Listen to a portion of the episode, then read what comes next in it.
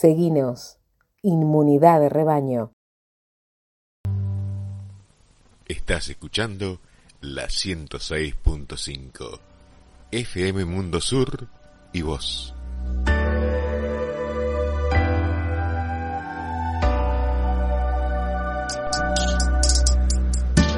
Buenas tardes, estamos en una nueva edición de Inmunidad de Rebaño, en este caso la número 19. Yo soy Emiliano Delio y en momentos va a llegar Leonardo Say, quien es el co-conductor de este programa. Como siempre lo hacemos, vamos a hacer una introducción y un repaso de las noticias del día de hoy que están rebotando, digamos, en los medios, en los portales y en los sitios informativos. Eh, reiteradamente, el tema el cual nos ocupa y preocupa es el de la inflación.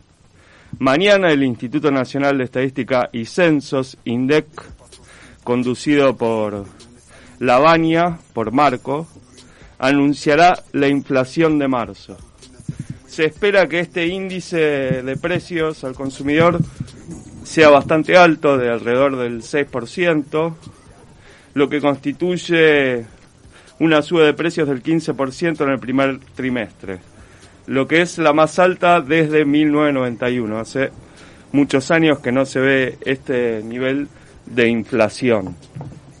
Por otro lado, para empezar a bajar este nivel y a monitorear estos números, el secretario de Comercio de la Nación, Roberto Failetti, se reunió con mayoristas para ver si puede garantizar la existencia, o más que la existencia, la presencia de 60 productos eh, con precios privilegiados, o sea, privilegiados en el sentido que sean accesibles a la mayoría, para que estén estos no solo en las grandes tiendas y grandes supermercados, sino que lleguen a almacenes y lo que se conoce como mini mercados chinos que están presentes en las cercanías de los domicilios de la mayoría de los consumidores y que bueno, que en este caso se hacen más prácticos de comprar y en muchos lugares la gente que está lejos no tiene la posibilidad de trasladarse a un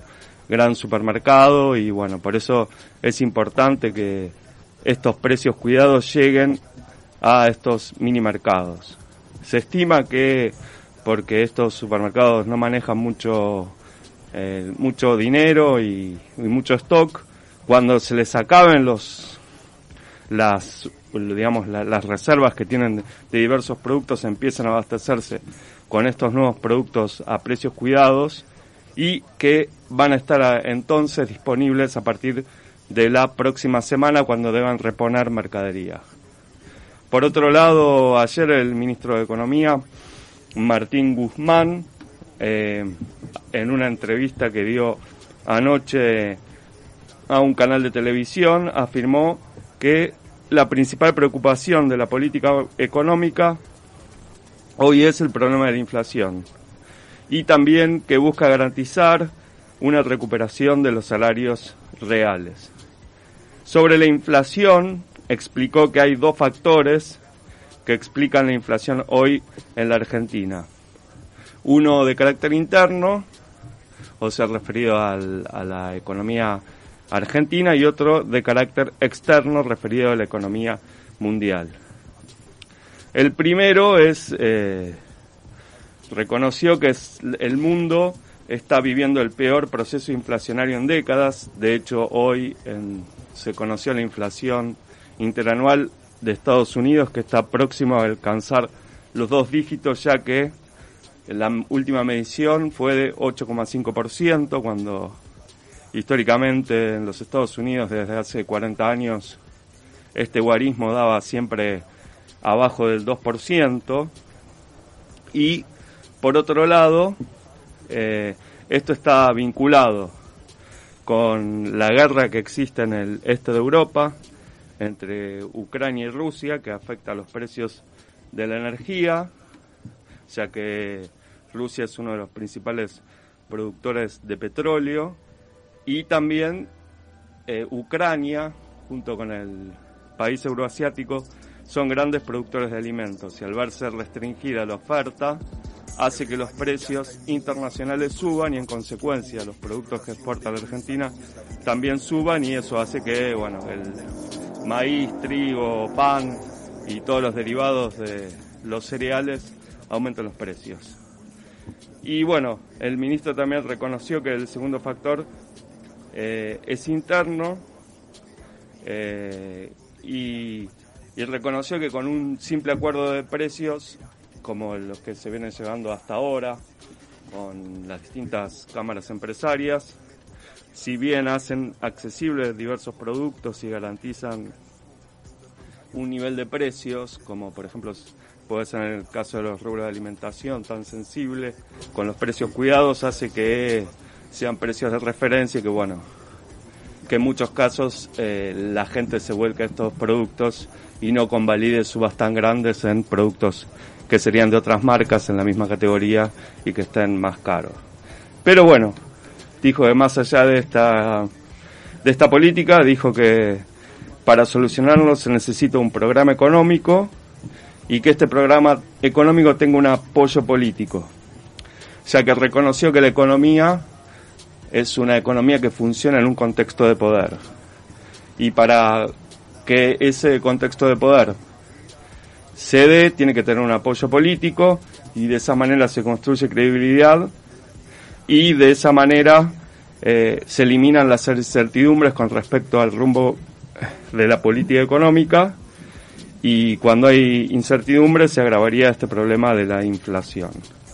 Eso fue también en otro pasaje dijo que como hay una renta extraordinaria en relación a estos exportadores de materias primas por los precios récord que están alcanzando en el mundo, pidió buscar un mecanismo por el cual estas rentas extraordinarias de algunos sectores eh, se redistribuyan porque de alguna manera estos que están ganando más eh, no, no favorecen que los sectores más desprotegidos y postergados, que son los que más se ven afectados por los aumentos de precios, eh, puedan, digamos, acceder a un nivel de consumo básico como el cereal de alimentos.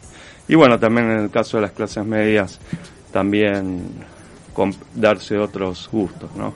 Así que bueno, anunció que esto va a requerir el apoyo del Congreso, o sea, lo que intuimos es que se va a girar una un nuevo proyecto de ley para bueno, para grabar estas ganancias extraordinarias que tendrían ciertos sectores de la economía vinculados a las exportaciones. El ministro también recordó la doble negociación que tuvo que afrontar en su mandato por la deuda que se venía arrastrando de la gestión de Mauricio Macri y recordó que en la negociación con los privados que se hizo en 2020 se logró un ahorro de 37 mil millones de dólares eh, para pagar esta deuda, ya que las ganancias extraordinarias que se habían garantizado con la emisión de los bonos a, a sector privado, que eran fondos en muchos casos especulativos externos y bueno, también internos, incluían ganancias en dólares del 6 el 8% anual, inclusive se llegó al colmo de una emisión que hizo en el 2017 el ex presidente del Banco Central, Nicolás Caputo, en el cual garantizaba durante 100 años una tasa de interés de 6% anual en dólares.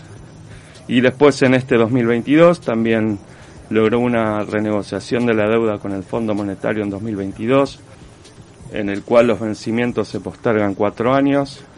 A partir de 2026 la Argentina va a tener que afrontar el pago de deuda. Lo importante es que esta negociación se logró sin obligar al país a reforma previsional, o sea, reforma de la ley jubilatoria, de la edad jubilatoria, reforma laboral que podría incluir una flexibilización laboral, como es el caso de jornadas más extensivas o baja en las indemnizaciones por despidos, ni tampoco privatizaciones que fortalecerían las reservas del país, ni tampoco una devaluación como en algún punto se había hecho en el 2018 cuando Mauricio Macri logró el acuerdo extraordinario por la deuda. Con un crédito descomunal eh, dadas las capacidades de pago del país que inclusive violaba los estatutos del Fondo Monetario Internacional que está integrado por casi 200 países, pero bueno, por influencias políticas del expresidente de los Estados Unidos, Donald Trump, se logró, Macri logró este, este crédito descomunal que estaba pautado pagarlo dentro de en 2022 y 2023, cosa que era imposible para los ingresos que tiene, tendría o podría haber tenido la Argentina. Lo cierto es que Mauricio Macri ayer, hoy a la mañana reapareció junto a el jefe de gobierno porteño, Horacio Rodríguez Larreta, y afirmó que para la Argentina hay futuro. Luego de estar en la, en la inauguración de una escuela en la ciudad junto a la ministra de Educación Soledad Acuña, que generalmente ha tenido polémicas declaraciones en relación a los estudiantes o, eh, bueno, diversas expresiones que un poco, eh, ¿cómo puedo decir? Un poco eran despectivas con respecto a, a distintas personas, inclusive estigmatizaba a sectores de las clases sociales más bajas, como decía que los chicos debían estar vendiendo drogas y no iban al colegio, ese tipo de cosas. Bueno, ayer Mauricio Macri, en relación a los piquetes y las distintas medidas por que llevan a cabo muchas veces los trabajadores para exigir aumento de salarios, los calificó de mafias, ya que dijo que los que bloquean las salidas de distribución de camiones son mafias, no son sindicalistas, y bueno, tildó a cualquier protesta social en línea con lo que estaba planteando Horacio Rodríguez Larreta, como que todo reclamo, protesta social, puede ser tachado de delincuencia. De hecho, ayer la policía de Horacio Rodríguez Larreta, que estuvo en una manifestación en, en el cual los trabajadores de cine frente al Inca reclamaban por la renuncia del director de este organismo, eh, reclamaban pacíficamente en la calle Lima, una que es paralela a la 9 de julio, pero apareció la policía de la ciudad y con las órdenes que había recibido del gobierno de la ciudad, que de hecho lo había explicitado Horacio Rodríguez Larreta la semana anterior, decidieron desalojar a la gente de, de este corte, porque bueno, la manifestación era bastante multitudinaria y ocupaba las calles y bueno, y a partir de ese momento fueron golpeados por la policía de la ciudad. En este, en este caso, si bien hoy Rodríguez Larreta dijo que tenemos que estar en la calle para escuchar, abrazar y contener a todos los que le están pasando mal. Bueno, en este caso la forma de contención es un poco polémica porque esta gente que eran trabajadores del cine, que en el caso de su sector tienen problemas para trabajar, bueno, les mandó la policía, no, no es que los estaba este que los estaba conteniendo de esta manera. Después por otro lado eh, tenemos esta crisis en el cine, en el cual hubo una manifestación importante, como les decía, en, el, en la puerta del Instituto Nacional de Cine y Artes Audiovisuales. Bueno, acá llegó Leonardo Say. Tremendo, tremendo. Hoy un día de apuro, estaba por ahí cortado, no sé, para Americana y se, se complicó un poco. Escuché un poco ahí lo, el tema del Inca y la represión. Sí. Y el desfinanciamiento también que, puede estar en el horizonte de toda esta historia, ¿no? Claro, mira, justo estaba por introducir el tema del Inca. Lo cierto es que el, el cine nacional funciona a través de aportes que le da la propia industria nacional. Pero una ley de Mauricio Macri, que era una ley ómnibus en el cual estaba relacionado un poco con lo que pedía del Fondo Monetario Internacional, que era de bajar el déficit y bajar el gasto, hizo que a partir de esa ley aprobada en 2017, dice que a partir del 1 de enero del 2023, el INCA, o sea, el, el que es el organismo de redistribuir los impuestos que genera la propia industria del cine para la- las producciones, a partir del 1 de enero de 2023, ya no iba a pasar al INCA, sino que iba a ser integrarse a parte del presupuesto nacional, quitándole esta autarquía financiera al organismo. Eh, bueno, Luis Puenzo asumió cuando asumió el gobierno, ¿no? Y a- en estos dos años no hizo nada en Nada. relación a eso. Y bueno, la situación actual es que, como te decía, el cine se mantiene con, con estos impuestos que es a, tanto al, a un 10% de recaudación de las entradas de sala de cine, al alquiler de películas y un porcentaje de lo que recau de la ENACOM, que es el de, la- digamos, los teléfonos celulares, y de la televisión, de la publicidad en televisión, pero y también hay una cuota de pantalla en las salas. Perfecto. Pero Bueno, para para que te, te lo redondeo así, pues si no no se entiende. Esta ley tiene casi 30 años y bueno, fue impulsada por el exfuncionario Pino Solanas. Pero ¿qué es lo que pasa? Eh, todo este sistema estaba bien pensado cuando la forma dominante de consumir cine era a través de la pantalla, de ir a, a la- a las salas. Hoy por hoy sabemos que las plataformas son las que dominan este consumo y precisamente eh, son, se cree que justamente las plataformas como son Netflix, Amazon, HBO, eh, están presionando justamente para que no salga una nueva ley, ya que estos, si bien hacen algunas producciones en Argentina, no dejan un centavo a la Argentina, a la industria nacional, más que pagar los sueldos. salvo que se empiecen a cobrar eh, de alguna forma eh, a estas plataformas, ¿no? Este, un impuesto para poder financiar el cine argentino, ¿no? Claro, claro, porque lo que está pasando hasta ahora, y que bueno, hubo bastante indignación con un posteo que hizo eh, Cardoso, una funcionaria del, de- del Inca, es que estaba muy contenta con la película de eh, Granizo, que bueno, que fue protagonizada por el popular actor Franchella y que bueno, festejaba estos 25 millones de espectadores que hubo en el mundo. Lo que pasa es que estas eh, películas se arman en base no solo por el tema de financiamiento, sino que los contenidos se definen en base a, lo- a los algoritmos de los consumos mundiales, no argentinos, de eh, las producciones audiovisuales. O sea, los contenidos ya no son un proceso creativo, sino que son marcados por estos algoritmos, que no es del consumo de los argentinos, sino es un consumo mundial para tratar de colocar estas películas con un formato igual que puede ser en Estados Unidos, en Argentina o en la India, principalmente en Estados Unidos, porque es el principal mercado.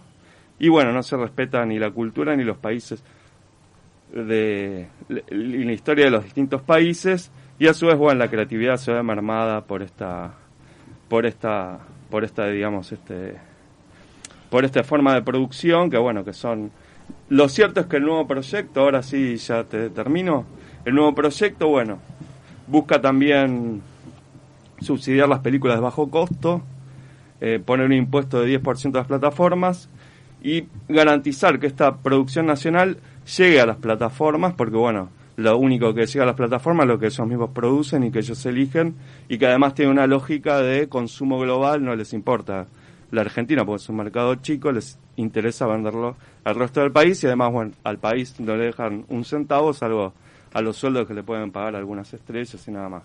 En Exactamente. este, en este sentido, claro, están a favor del nuevo proyecto de ley, están los pequeños productores o medianos, son neutrales con respecto a las a este nuevo proyecto de ley, las grandes productoras que es eh, Telefónica Telefe, Artear, Canal 13 y Patagonic Film, y bueno, se oponen al proyecto justamente las OTT over the, over the top, que son bueno, Netflix, HBO, Amazon y todo eso. Así que bueno, ese es el panorama, que bueno, que la reta igual se metió ahí a reprimir a los trabajadores más allá de la contención.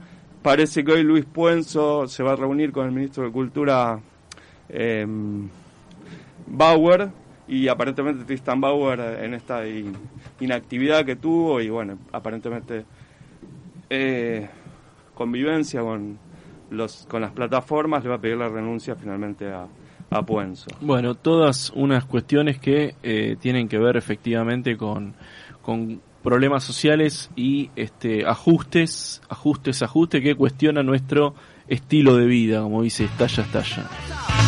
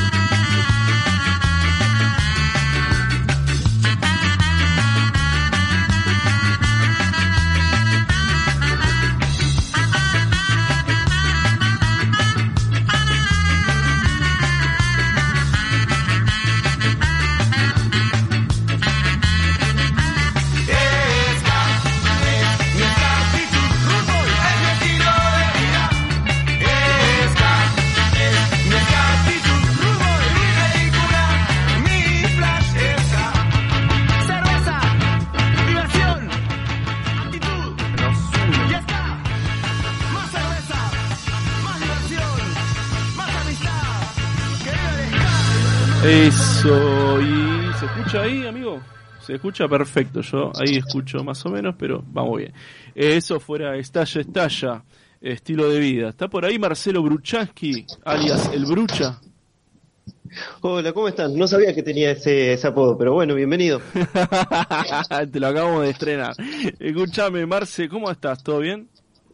Todo tranquilo, ¿ustedes? Todo bien, todo bien. Bueno, Marcelo Bruchaski es un economista, este asiduo de, de esta casa y este bueno lo llamamos porque queremos hacerles alguna, algunas preguntas con respecto a la marcha esta de la de la guerra y estas tensiones entre Rusia y Ucrania que están generando novedades en el sistema económico mundial. Vos estás escribiendo, investigando sobre este asunto y te quería preguntar por esta posibilidad de, de que efecto de, esta disputa bélica eh, se promueva por parte de Rusia creo que se está dando una desdolarización y cómo ves esa, esa posibilidad. Sí, es una posibilidad bastante factible que, Rusia ya venía eh, trabajando junto a China y otros países más de buscar tener eh, acuerdos de pagos en, en, sus propias monedas y tener un sistema de pagos paralelo al sistema de pago SWIFT, que hoy el que se utiliza internacionalmente mayormente es un sistema de pago SWIFT, que es simplemente un sistema que envía mensajes y, por el cual se realizan las transacciones internacionales, de la misma forma que nosotros hacemos transferencias domésticas y hay un sistema de pagos local que, que, que es de los bancos locales y lo regula el Banco Central. Bueno, internacionalmente hay un sistema de pagos a través del SWIFT. Bueno, y estos países eh, Rusia, China están buscando sistemas de pagos alternativos, ya lo vienen haciendo hace 10 años, pero con las sanciones recientes que, le impusieron a Rusia en el, en el marco de este conflicto, eh, claramente lo que va a pasar es que Rusia va a tener que explotar muchísimo más estas vías alternativas de pago eh, y muchos países que están muy vinculados a Rusia eh, comercialmente también lo van a tener que hacer. Y nos encontramos con un panorama que de mucha incertidumbre, no, no sabemos cómo, cómo va a resultar esto, no sabemos cómo, cómo va a actuar Europa. Eh, hubo dos medidas que, llamaron mucho la atención y que agarraron a muchos por sorpresa. La primera es cuando el presidente de Rusia anunció que los pagos eh, del gas ruso eh, lo iban a tener que hacer los países europeos, fundamentalmente lo iban a tener que hacer en rublos. Eh, y lo segundo fue que Arabia Saudita dijo que estaba estudiando la posibilidad de venderle petróleo a China en yuanes. Estas dos noticias separadas, pero en el marco de todo lo que está pasando, nos dan un poco algunos indicios de que estaría viendo algunas transformaciones, por un lado, en, el sistema de pagos internacional, pero tampoco nos dicen mucho. son pequeños indicios que vamos teniendo en, algo que, es una tendencia, pero que todavía no, no sabemos bien cómo, cómo va a terminar resultando, ¿no? En, sobre todo en el contexto tan, tan volátil que estamos. O sea que estamos claramente ante la configuración de un nuevo orden mundial, pero está en pañales todavía. Sí, sí, eh, es difícil eh, hablar de tiempos, no, no, es muy, muy complicado esto porque son todas cosas nuevas, no, no se sabe. En general, la, la única experiencia histórica de, un cambio de esta magnitud es cuando eh, la libra deja de ser la moneda internacional y se convierte en el dólar, pero entre una cosa y la otra fue desde la Primera Guerra Mundial hasta la Segunda, tenemos un margen de 30 años. Por lo tanto, eh, y, creo que ni, siquiera tenía la magnitud que tiene ahora, porque claramente eh, el dólar era mucho más, y, Estados Unidos eh, era mucho más fuerte que Inglaterra con mucha claridad.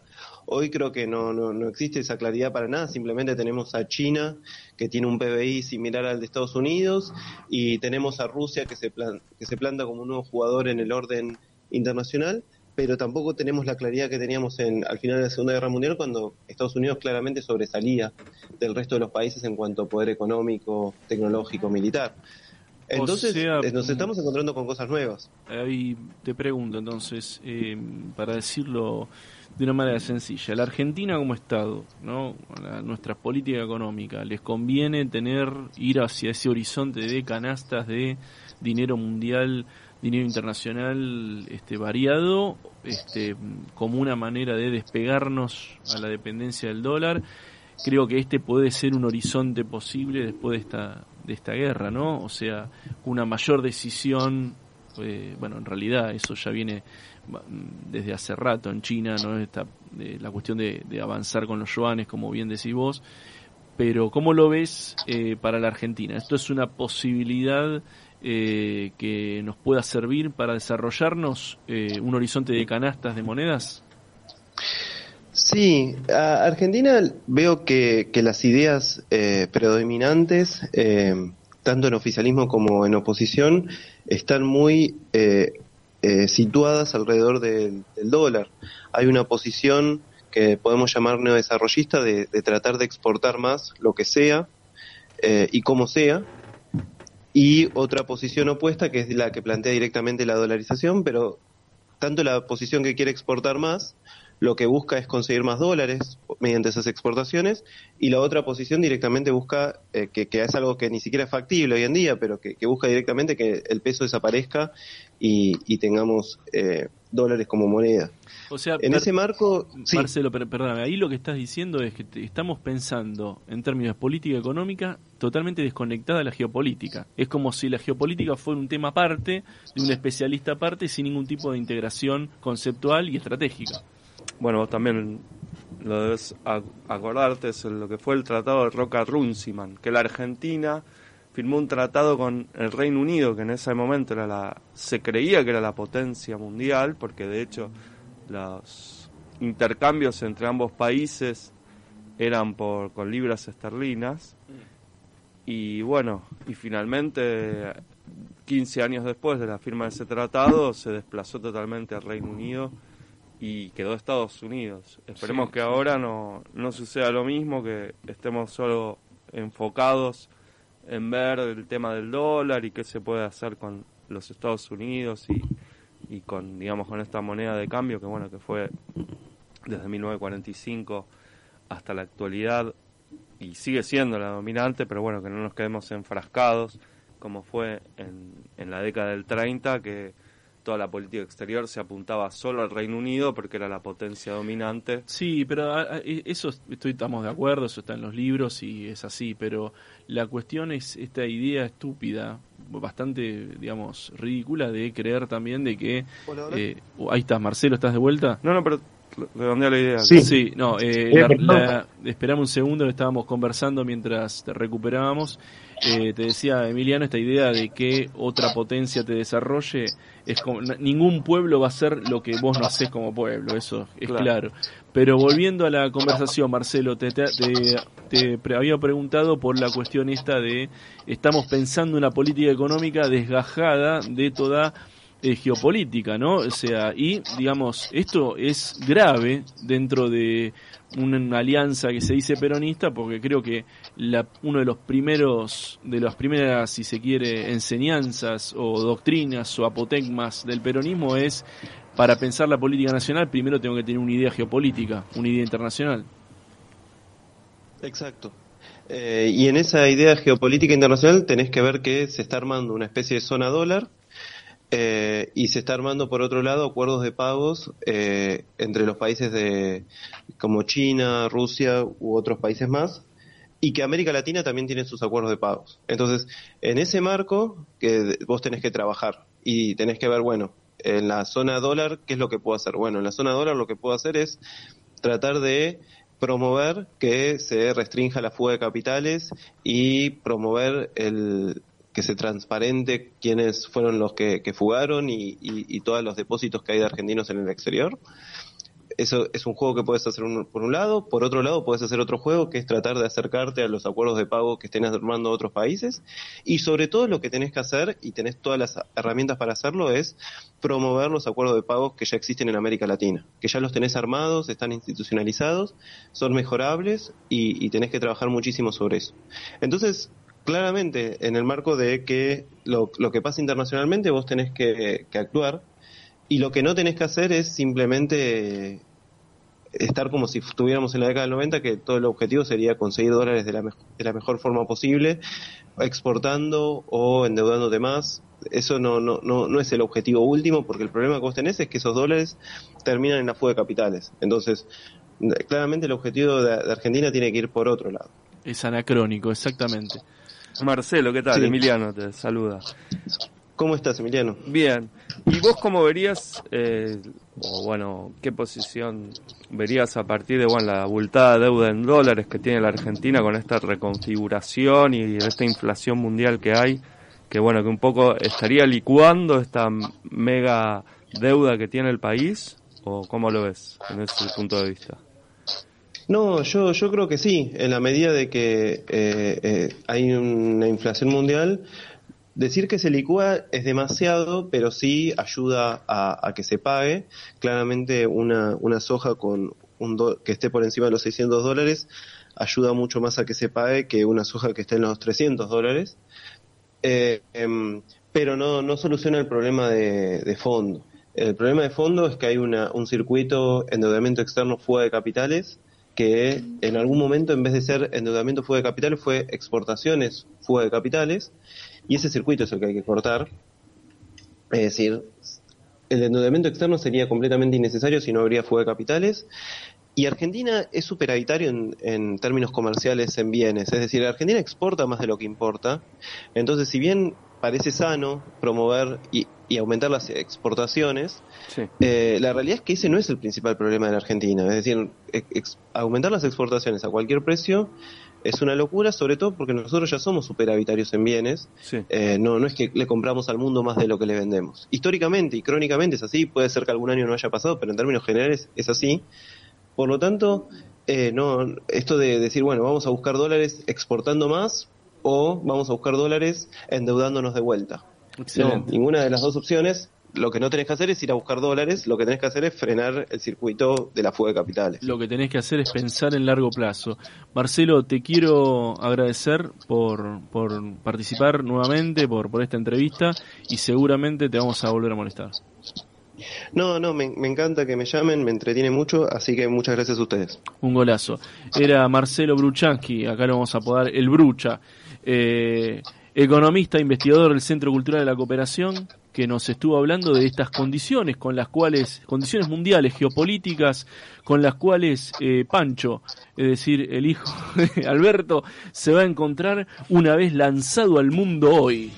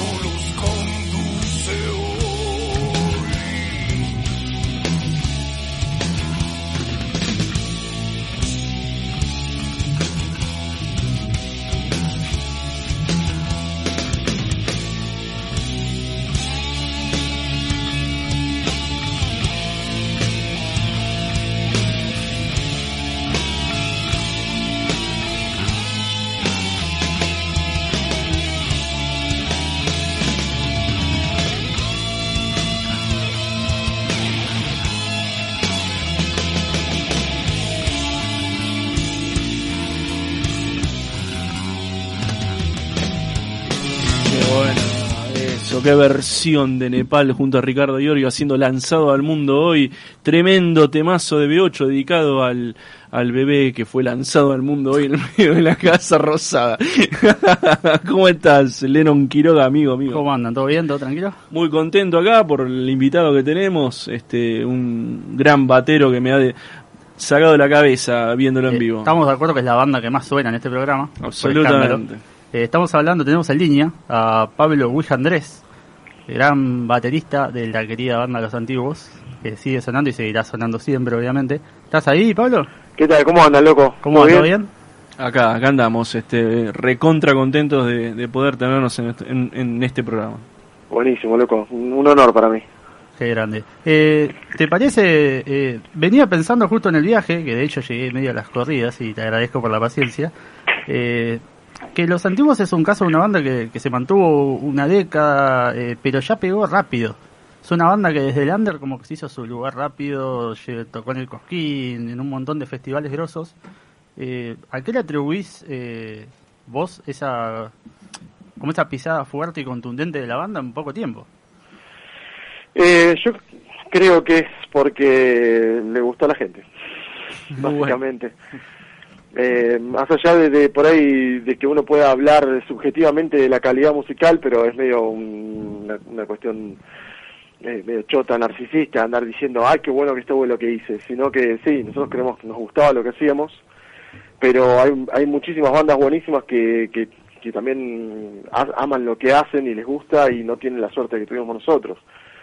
Así que creo que, que debe haber habido un, algo que, tocó la fibra de la gente y fue la que nos hizo llegar tan rápido a, donde llegamos. Eh, los antiguos tiene esa esa dupla interesantísima entre la lírica la lírica mm, que describe los males del presente y al mismo tiempo te conectaba y te conecta con, con Lovecraft con la literatura de terror y mezcla el terror de de esos, de esos mitos de Cthulhu, los trae a Buenos Aires, los pone en la Plaza de Mayo, pasa de los pechos fríos hasta las naves que se van con el oro.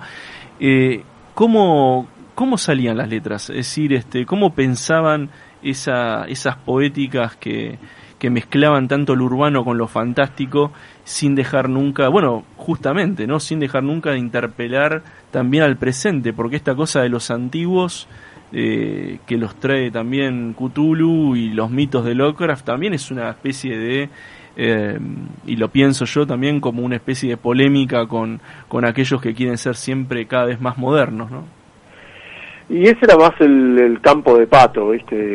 Eh, él escribía todas las letras, así que lo que yo sé, digamos, viéndolo laburar y habiendo trabajado con él todo ese tiempo, es que mm, él no paraba de escribir y, siempre trataba de que lo, lo, que lo fantástico que a él le, gustaba y le fascinaba tuviera tuviera algún asidero con la realidad que, vivimos, eh, porque creo que para todos pensábamos en la banda que hay que hablar sobre lo que pasa acá, porque lo, lo que pasa afuera, digamos, siempre es como, siempre nos ha permeado históricamente, entonces eh, me parece que el, foco de la banda también y a través de, las letras de Pato, en este caso que vos lo preguntás, tiene que ver con, llevar toda esa fantasía acá, digamos, y utilizar la fantasía de acá también, la, la mitología, y la imaginería, digamos, de nuestra cultura, eh, utilizarla, digamos, en, lo que es la vida cotidiana también,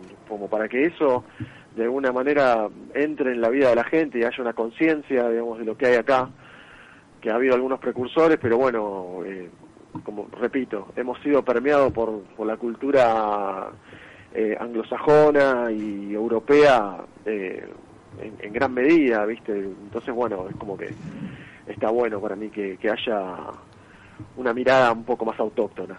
Y respecto a esto que justamente están hablando, eh, eh, ¿estás de acuerdo? O sea, te pregunto, el Oro para las Naves es el disco con letras más sociales de los antiguos. Eh, puntualmente, tema, no hace falta que pregunte, con la suerte de saber qué te pasaba vos tocando esos temas o cuando te llegaban y decías, ah, no, lo que está bien es por acá. Sobre todo con la suerte de saber que en el contexto en el que se hizo el disco y cuando se escribió, sabemos bajo las órdenes de quienes estábamos. Claro. Eh, ¿qué, te, ¿Qué te pasaba a vos? Y, te pregunto también cuánto tiene que ver eh, y, cuánto soltás ahí con el Pegale Fuerte Cabón, que es un sello tuyo, la bata. Si ahí le dabas más fuerte que en otras veces, o no. Eh, el, tema de pegarle fuerte, digamos, tenía que ver también con, cómo era la banda, digamos, el contexto de la banda y lo, lo que transmitía. Hay una, hay una cuestión muy, muy cerebral, además de lo visceral, digamos, desde la técnica de la batería en cuanto a que con el volumen que manejábamos y el sonido que teníamos hay muchas sutilezas que se pueden hacer con la batería que no entraban en antiguos, que directamente no se escuchaban si las hacía. Entonces todo se basaba en ser mucho más contundente. Eh, así que, digamos, lo del pegale fuerte cagón, en realidad para mí es eh, también un pequeño chiste personal, eh, digamos, siendo fan de Police, y me acuerdo que, que Steve Copeland eh, llenaba los parches de puteadas, ponía una puteada o ponía parte de una gran puteada en, cada parche una palabra. Y bueno, yo lo resumí en el tambor y eso de pegarle fuerte cagón, que tenía como una cosa más de acá, y, eh, más propia, ¿no? el, otro creo que decía fuck off you can't, pero acá bueno, poner esas pelotudeces no da. y soy testigo del modo en que le pegabas, porque yo te vi, bueno, vi a, los antiguos dos, dos o tres veces, pero la, en el Roxy, en el último concierto, estuve muy adelante y te pude observar todo el show y era una, sos una máquina, viejo. O sea, no solo la potencia y la fuerza, sino la precisión. O sea, es realmente enfrentarse a tu batería. Bueno, gracias. ¿Qué, te puedo decir? Yo la verdad que eh, es todo, todo eso lo, produce la música. Eh, y por ahí los años en la música hace que, uno se adapte a cada contexto. Eh, por ahí yo antes de tocar en antiguos no tocaba tan fuerte. Pero, pero bueno, acá hizo falta que... Yo siempre fui un poco bruto, eso es verdad, pero, pero acá hizo falta que, que eso diera un paso al frente y, y bueno, y tratar de conciliar eh, la creatividad con, con, esa, con esa brutalidad también que necesitaba la música para funcionar. Así que no, no, no sabría decirte, o sea, yo te agradezco todas las palabras de, de como de, reconocimiento, pero es medio como que también es eh, me, interesaba que, que, la música funcione, que en cuanto empezamos a ensayar y, y a sonar las guitarras y todo, y el, el, tronar del pato con su garganta, eh, no, no podía haber otra cosa más que un mono golpeando como si fuera el último día, ¿viste? Entonces creo que, que era lo que tenía que ser para esta banda. Es mucho más de lo visceral que decías, es mucho también en el tema laburo, porque también este género a veces está estúpidamente denigrado, viste, que el que no escucha, eh, no, todo ruido, todo grito, y vos decís, sentate vos, aunque sea con los dedos, a seguir el tiempo de los temas, a ver si lo sostenés. Eh, ¿Qué te pasa cuando lees eso o decís, no, estos géneros? Porque los, eh, los antiguos puntualmente va desde el stoner hasta el metal, hay un montón de ramas juntas, que creo que también tiene que ver por esto de dónde vienen el rejunte de músicos que se hizo de distintas bandas. Pero ¿qué te pasa a vos cuando lees o escuchás esto de, no, es todo ruido, todo grito? Y lo vengo escuchando desde que empecé a escuchar metal a los 13, 14 años. Eh, Así que ya medio como me chupa un huevo, que se jodan. Digo, jódanse, boludo. Si no se pueden, si no pueden entenderlo, lo pierden ellos. Los que, los que pierden son ustedes, porque si yo entiendo que también la gente al, al 95% de la, del mundo le importa un carajo la música.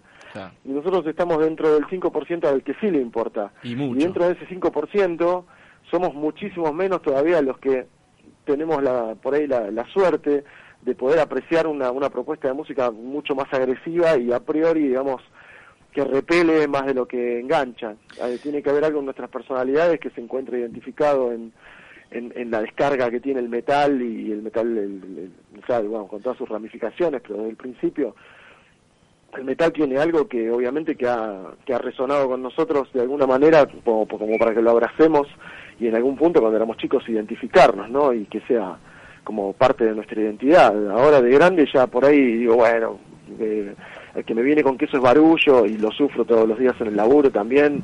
Eh, gente que se cree que porque uso remera negra no, no escucho otra cosa que metal y ya no lo combato más. Digo, jódanse, los ignorantes son ustedes, no yo. Pablo, eh, ahí me metiste justo, me das el pie para, para preguntarte, porque claro, hay este prejuicio idiota de que somos eh, cerrados los metaleros, no escuchamos solamente, solamente escuchamos metal y no es cierto. ¿Qué estás escuchando? ¿Metal y no metal? ¿Qué, qué bandas estás siguiendo? ¿Con qué, con qué estás delirando? No, yo eh, no, no estoy siguiendo nada. En realidad hace unos años largos ya que, que escucho lo que me pide el corazón. Y a veces el corazón me pide escuchar el último de Maston, que me gustó porque es muy progresivo, escucho mucho rock progresivo, a veces escucho jazz, escucho cosas clásicas, eh, no sé, soy muy fanático de Johnny Mitchell y, y, no sé, y por ahí ahora que estoy como reencontrándome con el progresivo y tocándolo, este, vuelvo a, a, escuchar muchísimo Emerson Lake Palmer y Yes y todos de otra óptica, eh, Rush, acá, acá, hay un fanático de Rush, Lennon Quiroga, este, tiene Rush todo en el alma. Alguna vez le respondí alguna historia de, Rush. y estaba escuchándote, eh, Pablo, también Fran Zappa. Bueno, Zappa también es otra piedra fundamental, digamos, ahí, ahí yo tengo nueve bandas que me cambiaron la vida y Frank Zappa es una. Eh, no, es una banda, pero es un artista y en realidad Frank Zappa para mí es como mi mayor referente musical en cuanto a no solamente a la música que producía, sino a que casi el tipo a través de sus discos me enseñó a pensar, eh, a pensar críticamente y a, entender un poco más de qué va la cosa eh, en cuanto a, a ser un, artista, digamos, ¿no? No es que uno sea un artista, pero pero cómo pensar y cómo apreciar el arte también, de que uno tiene que ser uno y la individualidad, digamos, de, la apreciación tiene que ir por fuera de lo que son los movimientos y las modas y, y lo que determina gente que no es uno, porque, viste, nosotros también en, un mundo tan cada vez más mediático y que la opinión del otro pareciera que es más importante que la de uno, eh, me parece que lo que Zapa a mí un poco me enseñó es a callar todas esas voces que me rompen las pelotas y me dicen lo que tengo que hacer y a escuchar yo lo que quiero. Eh, te dicen lo que... me canta el culo y me importa un carajo si es algo que pasó hace 70 años o 30 porque si lo que está pasando ahora no me produce nada, y bueno, no sé, por ahí en algún momento llegaré o por ahí no. O te dicen lo que tenés que hacer o te quieren poner dentro de una caja, ¿no? Como decían ustedes, ¿de qué lado estás? Siempre, todo, todo el tiempo preguntándote, tratándote de dividir o hacerte parte de un juego ajeno. Es un poco así, digamos, bueno, ni, ni hablemos en la Argentina que es mundo fútbol, ¿viste? De acá, o sos de Boca, o sos de River, o sos Peroncho, o sos Santi, sos Gorila. Eh, y para mí, digamos, se pueden ser esas cosas, digamos, yo obviamente soy, pero recalcitrantemente y abiertamente peronista, me importa un carajo quién me odie por eso, yo estoy convencido de lo que pienso y lo que siento, pero en realidad yo no, no tengo problema con los gorilas siempre y cuando vengan a proponer algo, digamos, yo lo que siento es que a veces hay, hay como una especie de antagonismo al pedo que no propone nada, es simplemente, bueno, primero repetir pelotudeces que se escuchan en la televisión o en diferentes medios y después es simplemente, bueno, aparte de repetir eso, ya es pensar eso, creer eso y creer que eso te identifica. Y entonces, qué sé yo, yo no, no la verdad que tengo un montón de amigos gorilas y con algunos puedo hablar eh, porque me parece que son gente que tiene ideas que por ahí puede llegar a, a proponer algo distinto. Y hasta algunos Que les convidás una banana, no sé. Entonces, bueno, lo voy a escuchar porque no tampoco creo que el peronismo sea la única salida. Sí creo ahora que es la, la única salida o la mejor salida, aunque no esté funcionando muy bien en estos últimos años, pero pero sí creo que es eh, la doctrina peronista me parece que es una de las salidas que tenemos. Excelente. Bien, bien, bien, to- totalmente de acuerdo. me ¿no? fui al carajo, ya lo sé, No, no, no, acá hay mucha Acá- política en Mejor el que yo. programa. A- acá somos mu- somos compañeros, así que Bien. Y aparte del programa hay mucha política, mucha sociedad, cultura, por eso también te- fue la propuesta de, de- de invitarte al aire, porque justamente sabía esta postura tuya y también lo que representaba la banda, lo que representa, perdón, y seguirá representando, porque va a seguir sonando siempre. Eh, no, bueno, Pablo, eh, la verdad agradecerte por el tiempo, eh, un gustazo poder hablar con vos. eh, y me quedé pensando en esto que decías de- de- del tema de la- del escuchar y todo, tiene que ver también con esta filosofía del no, no matarse o no ponerse la bandera del yo digo la verdad, que también hay mucho de esto, viste, de "Ah, yo soy dueño de la verdad. Yo tengo la posta, claro. Claro, y más buscar, viste, la verdad en pos de generar un bien común. No que los otros digan, che, mira, este dice una verdad y, y eso repercuta en uno mismo. Es que yo creo que ahora la verdad eh, se, se fue reemplazada por la opinión, ¿viste? Desde que ahora la opinión de cualquier boludo sobre cualquier cosa tiene la misma importancia que la de alguien eh, informado y letrado, entonces, eh, digamos, la- el, mundo red social y el aval de los likecitos y las pelotudeces esas de lo, que sería como el influencer de, de red social hace que cualquier eh, cualquier papanatas pueda decir lo que se le ocurra y mientras tenga, si junta 100.000 likes, entonces parece que tiene razón y en realidad no. Por ahí está diciendo una boludez y hay 100.000 pers- personas que piensan la misma boludez, pero no deja de ser una boludez. Así como también, digamos, lo que yo digo no, no estoy diciendo que es algo que me funciona a mí, ni lo estoy pontificando como una verdad revelada, simplemente es lo que mi experiencia me enseñó, que es lo que me sirve a mí y lo que a mí me hace sentir mejor. como, como, Probablemente esté equivocado, pero hasta nuevo aviso, digamos, es lo que voy a creer.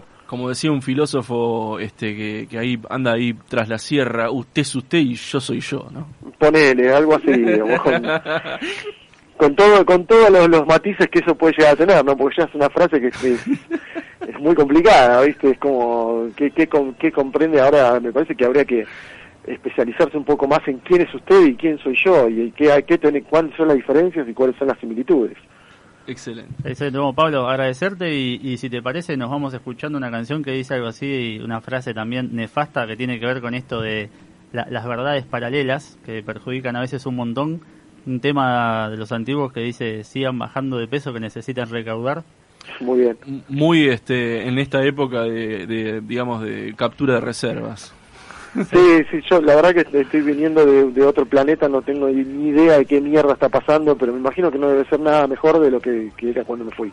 Totalmente. Así que sí, siempre Bueno, Pablo, la verdad un abrazo Gracias. grande y un gustazo, te agradecemos el contacto, viejo. Gracias a ustedes, un abrazo grande a todos. Dale. Hasta luego. Ahí cerramos inmunidad de rebaño.